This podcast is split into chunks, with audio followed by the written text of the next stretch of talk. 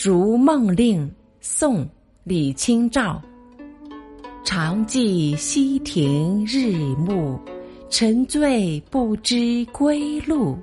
兴尽晚回舟，误入藕花深处。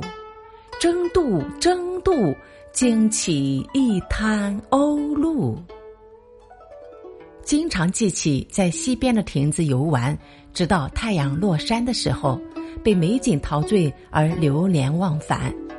游兴满足了，天黑往回划船，不小心滑进了荷花池深处，划呀划呀，惊动满滩的水鸟都飞起来了。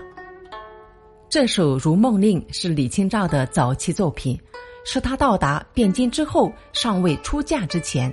这段时间，李清照深居闺中，不免会回忆起少时游玩的情形，对那些生活的怀念之情与日俱增，使得作者感到诗兴大发，于是写下这首流传千古的小令。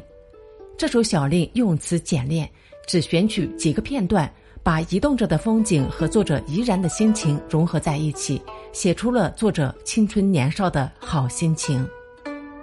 常记溪亭日暮，沉醉不知归路。